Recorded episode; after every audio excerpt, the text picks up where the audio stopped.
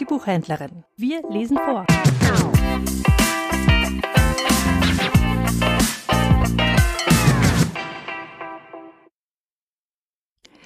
Mary Wortley Montagu Briefe aus dem Orient An Gräfin Ma, ihre jüngere Schwester, am 18. April 1717. Mit dem letzten Schiff schrieb ich dir, liebe Schwester, und allen anderen englischen Freunden. Der Himmel allein mag wissen, wann sich wieder eine Gelegenheit bieten wird, diese Zeilen abzusenden. Dennoch kann ich es mir nicht versagen zu schreiben, und sollte der Brief auch zwei Monate liegen bleiben. Mein Kopf ist nämlich so übervoll von den Ereignissen und Erlebnissen des gestrigen Tages, dass ich mir irgendwie Luft machen muss, schon aus Rücksicht auf mein inneres Gleichgewicht. Und somit beginne ich ohne weitere Umschweife meine Erzählung. Ich war von der Gattin des Großveziers zum Speisen eingeladen worden.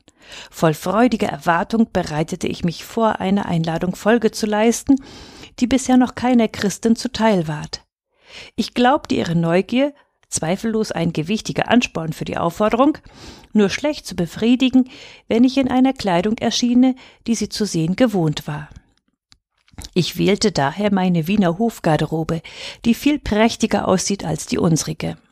Um allen Zeremoniellstreitigkeiten aus dem Weg zu gehen, beschloss ich den Besuch inkognita abzustatten.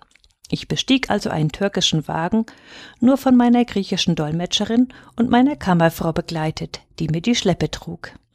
Am Hoftor empfing mich ehrerbietig ein schwarzer Eunuch, der mir aus dem Wagen half. Er geleitete mich durch mehrere Gemächer. Zu meinem Empfang waren schön gekleidete Sklaven in zwei Reihen aufgestellt. In dem innersten Raum saß die Herrin des Hauses mit einem Zubeljäckchen bekleidet. Sie schritt mir entgegen und stellte mit größter Zuvorkommenheit ein halbes Dutzend ihrer Freundin vor. Sie ist eine sehr hübsche Frau von etwa fünfzig Jahren. Ich war erstaunt über die geringe Pracht, die im Haus herrschte. Die gesamte Einrichtung ist höchst bescheiden. Außer der Kleidung und der Zahl ihrer Sklavinnen deutet nichts auf Reichtum. Sie schien meine Gedanken zu erraten, in ihrem Alter, sagte sie, verschwende man Zeit und Geld nicht mehr an überflüssigen Kram. Ihre ganzen Ausgaben betreffen nur wohltätige Zwecke und Gebete zu Gott seien ihre einzige Beschäftigung. Es war nichts Gekünsteltes in dieser Aussage, denn sowohl sie als auch ihr Ehemann leben einzig und allein für die Frömmigkeit. Er schaut niemals eine andere Frau an, und was noch außergewöhnlicher erscheint, Bestechungen ist er völlig unzugänglich ganz im Gegensatz zu all seinen Vorgängern. In dieser Beziehung ist er so gewissenhaft, dass er Mr. Wardleys Geschenk nicht eher annahm, als bis man ihm immer wieder versichert hatte, es sei dies ein bloßer formeller Höflichkeitsakt, den jeder Botschafter bei seinem Antritt dem jeweiligen Visier erweise. Bis zur Essenszeit unterhielt mich die Dame des Hauses in freundlichster Weise. Dann wurde aufgetragen. Stets nur ein Gericht auf einmal, alles nach landesüblicher Art aufs Beste zubereitet. Die Küche erscheint mir nicht so schlecht, wie du gehört haben magst. Die Speisenfolge wollte gar kein Ende nehmen. Ich mag als gute Beurteilerin ihrer Kochkunst gelten, denn während unseres dreiwöchigen Aufenthaltes im Haus eines Belgrader Effendis bewirtete er uns mit köstlichen Dinners, die ich mir in der ersten Woche gehörig schmecken ließ. Dann aber wurde ich der Kost müde, und über meinen Wunsch erweiterte unser Koch den Speisezettel noch durch ein bis zwei heimatliche Gerichte. Ich führe dies aber lediglich auf Gewöhnung zurück und bin überzeugt, dass ein Indianer, der beide Küchen noch nicht kennt, die hiesige bei weitem vorziehen dürfte. Die Soßen sind sehr scharf, das Fleisch stark gebraten. Man verwendet viel Gewürz. Die Suppe erscheint als letzter Gang. Was die Auswahl an Ragouts anlangt, so ist sie kaum geringer als bei uns. Es tat mir sehr leid, nicht von allem nehmen zu können, wie es auch meine Wirtin wünschte, die mir eigenhändig eifrigst vorlegte. Die Mahlzeit beschlossen Kaffee und Wohlgerüche, letztere als Zeichen besonderer Achtung. Kniend räucherten mir zwei Sklavinnen Haare, Kleider und Taschentuch. Dann gebot meine Gastgeberin den Sklavinnen zu singen und zu tanzen, was sie mit ihren Lauten in der Hand taten. Die Herrin des Hauses entschuldigte sich bei mir wegen Mangel der Fertigkeit ihrer Frauen, um deren Ausbildung in diesen Künsten sie sich nur wenig kümmern könne. Ich sagte ihr meinen Dank und verabschiedete mich kurz darauf. In derselben Art, wie ich empfangen worden war, wurde ich wieder zurückgeleitet. Ich wäre gleich nach Hause gefahren. Die mich begleitende griechische Dame forderte mich jedoch eindringlich auf, der Frau des Kihaya einen Besuch abzustatten. Dieser sei der zweithöchste Beamte des Reiches und müsste eigentlich für den ersten gelten. Der Großvisier führe nur den Namen, während alle Macht tatsächlich in des anderen Händen ruhe. Der Besuch im Harem des Wesirs hat mich aber so wenig unterhalten, dass ich keine Lust empfand, einen zweiten zu machen. Ich gab aber dem Drängen meiner Begleiterin nach und bin sehr froh, dass ich mich umstimmen ließ. Hier hatte alles ein anderes Aussehen als bei dem Großvisier. Selbst das Äußere des Hauses bezeugte den Unterschied zwischen einer alten Frömmlerin und einer jungen Schönheit. Es war nett, rein und kostbar ausgestattet. Zwei schwarze Eunuchen empfingen mich an der Tür und geleiteten mich durch einen langen Gang zwischen zwei Reihen bildschöner junger Mädchen hindurch. Sie waren in silberdurchwirkte leichte Damaste gekleidet, und ihr fein geflochtenes Haar hing ihnen fast bis zu den Füßen herab. Ich bedauerte sehr, dass der gute Ton mir nicht gestattete, stehen zu bleiben und sie näher in Augenschein zu nehmen. Aber der Gedanke schwand beim Eintritt in einen großen Raum oder vielmehr Pavillon, der rund war. Seine vergoldeten Läden waren fast alle geöffnet und der angenehme Schatten der vor den Fenstern wachsenden Bäume hielt die Sonne ab. Um ihre Stämme ranken sich Jasmin und Geißblatt, sie verbreiteten zarten Duft und wetteiferten mit einer Fontäne, deren leise plätscherndes, wohlriechendes Wasser im tiefer gelegenen Teil des Raumes in drei oder vier Becken spielte. Von der Decke herab streuten gemalte goldene Blumenkörbe ihren Inhalt auf den Beschauer. Das Sofa war um drei Stufen erhöht und mit köstlichen persischen Teppichen belegt. Hier saß die Gattin des Kihaya auf weiß-seidenen bestickten Kissen, zwei junge Mädchen ihr zu Füßen, das ältere zwölf Jahre alt. Beide waren schön wie Engel, kostbar gekleidet und mit Juwelen beladen. Die wunderschöne Fatima, dies ist ihr Name, überstrahlte aber alle zwei. Neben ihr verblasste alles, was ich in England oder Deutschland an Anmut und lieblichem Reiz sah und ich muss gestehen, nichts gleicht ihrer leuchtenden Schönheit. Mir ist kein Gesicht bekannt, welches neben dem ihren der Erwähnung wert wäre. Sie erhob sich, eine Hand aufs Herz gedrückt, um mich nach ihrer Sitte zu begrüßen, mit dem hoheitsvollen Anstand, den keine höfische Erziehung zu verleihen vermag. Sie ließ mir Polster reichen und nahm darauf bedacht, mich auf den Ehrenplatz der Sofaecke unterzubringen. Obwohl die griechische Dame mir schon einen Vorgeschmack von ihrer großen Schönheit gegeben hatte, konnte ich doch einige Zeit gar nicht sprechen und starrte sie nur bewundernd an. Dieses verblüffende Ebenmaß der Züge, und der reizende Gesamteindruck, welch herrliche Proportionen des Körpers, diese durch keine Kunst entstellte blühende Haut, dieses unaussprechlich entzückende Lächeln und erst ihre Augen, groß, schwarz mit all dem schwärmerischen Schmelz, der sonst nur in blauen Augen zu finden ist. Jeder Gesichtszug verrät neue Reize.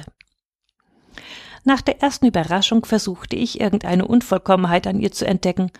Als einzige Frucht meiner Untersuchung ward mir die Erkenntnis, die allgemeine Auffassung, ein vollkommen regelmäßiges, vollkommen schönes Gesicht könne nicht angenehm wirken, sei grundfalsch. An ihr hatte offenbar die Natur mit Erfolg vollbracht, was Apelles versucht haben soll. Er wollte nämlich die regelmäßigsten Gesichtsbildung sammeln, um so vollkommene Züge zu schaffen. Zu all dem besitzt sie Anmut und Liebreiz, hat ungekünstelte Bewegungen, Adel des Ausdrucks, ohne anmaßende Steifheit. Man könnte sie plötzlich auf den vornehmsten Thron Europas setzen und niemand würde glauben, sie sei nicht zur Königin geboren oder erzogen. Dabei ist sie in einem Land aufgewachsen, das wir als barbarisch verschreien. Mit einem Wort, die meist gefeierten englischen Schönheiten würden neben ihr verblassen. Sie trug einen eng anliegenden Kaftan von silberdurchwirktem Goldbrokat, der ihren schönen, nur von der dünnen Gase ihres Hemdes überschatteten Busen wundervoll hervorhob. Die Hosen waren zartrosa, die Weste grün und silberfarben, die Pantoffeln waren weiß und fein bestickt. Ihre lieblichen Arme schmückten Diamantenarmbänder und ihr breiter Gürtel war ebenfalls mit Diamanten besetzt. Auf dem Kopf hatte sie ein rosafarbenes, mit Silber besticktes Taschentuch und das schwarze Haar fiel in zahlreichen Zöpfen herab. Auf einer Seite trug sie einige juwelenblitzende Nadeln. Ich fürchte, du wirst dieser Schilderung für übertrieben halten. Irgendwo glaube ich gelesen zu haben, dass Frauen stets in Verzückung von der Schönheit sprechen. Warum sollten sie es aber nicht? Ich halte es für eine Tugend, Neid und wunschlos bewundern zu können. Die ernstesten Schriftsteller sprechen oft mit Wärme von irgendeinem berühmten Gemälde oder Bildwerk. Nun, die Kunstfertigkeit des Himmels übertrifft weitaus unsere schwächlichen Nachahmungen, und so verdient sie auch unser Lob in viel höherem Maße. Ich wenigstens gestehe unumwunden, dass mir der Anblick der schönen Fatima mehr Vergnügen bereitete als das herrlichste Kunstwerk. Sie sagte mir, die zwei Mädchen zu ihren Füßen seien ihre Töchter, obwohl sie zu jung schienen, um ihre Mutter zu sein. Etwa zwanzig ihrer lieblichen Dienerinnen standen unten an ihrem Sofa und erinnerten mich an die Bilder antiker Nymphen. Ich hatte nicht gedacht, dass die Natur eine Szene von solcher Schönheit schaffen könnte. Sie gab ihnen nun ein Zeichen, zu spielen und zu tanzen. Sofort stimmten vier von ihnen auf einem Instrument, einem Mittelding zwischen Laute und Gitarre, sanfte Weisen an und sangen dazu, während die anderen dazu abwechselnd tanzten. Dieser Tanz war vollkommen verschieden von allem, was ich bis dahin gesehen hatte. Nichts könnte kunstvoller oder geeigneter sein, gewisse Vorstellungen zu wecken die sanften Töne, die schmachtenden Bewegungen von Pausen und ersterbenden Blicken begleitet. Die Art, wie sie sich zurückbogen und kunstvoll wieder aufrichteten, all dies muss auch die kälteste und sittenstrengste Person auf Erden an Dinge mahnen, über die man nicht spricht. Du wirst auch wohl gelesen haben, die türkische Musik sei eine Beleidigung der Ohren. Wer dies schrieb, hat sicher seine Eindrücke nur auf der Straße gesammelt. Mit derselben Berechtigung könnte ein Fremder, der Blase und Saite und die Lärminstrumente bei einem unserer Volksaufzüge hört, sich danach ein Urteil über die englische Musik bilden. Ich versichere dir, die türkischen Melodien sind sehr ausdrucksvoll. Italienische Musik ziehe ich allerdings vor. Vielleicht aber bin ich voreingenommen. Ich kenne eine griechische Dame, die besser singt als Mrs. Robinson. Sie ist in italienischer Musik wohl bewandert und gibt dennoch der türkischen den Vorzug. Sicher ist, dass man hier sehr schöne Naturstimmen hört. Auch diesmal traf dies zu. Sobald der Tanz vorüber war, erschienen vier schöne Sklavinnen mit silbernen Räucherfässern, welche die Luft mit den Wohlgerüchen von Ambra, Aloeholz und anderen köstlichen Düften erfüllten. Dann servierten sie mir kniend Kaffee in einem Schälchen von feinstem japanischen Porzellan mit einer Untertasse von vergoldetem Silber. Während der ganzen Zeit unterhielt mich die reizende Fatima auf die höflichste und angenehmste Art. Immer wieder nannte sie mich Güsel Sultanum, schöne Sultanin, und bat mich mit der anmutigsten Art der Welt um meine Freundschaft. Ein ums andere Mal bedauerte sie, nicht in meiner Sprache zu mir reden zu können. Bei meinem Abschied brachten zwei Mädchen einen silbernen Korb voll der schönsten gestickten Tüchlein. Fatima bat mich ihr zuliebe das Köstlichste zu tragen. Mit den übrigen beschenkte sie meine Kammerfrau und die Dolmetscherin. Unter den gleichen Zeremonien wie zuvor geleitete man mich hinaus, und ich konnte mich nicht des Eindrucks erwehren, ich hätte einige Zeit in Mohammeds Paradies verbracht. So sehr hatte mich all das Geschaute entzückt. Wie dir meine Erzählung wohl gefallen wird. Ich wünschte, sie könnte dir zumindest teilweise das Vergnügen bereiten, das ich empfand, denn ich will, dass sich meine liebe Schwester an meinen Freuden stets miterfreut.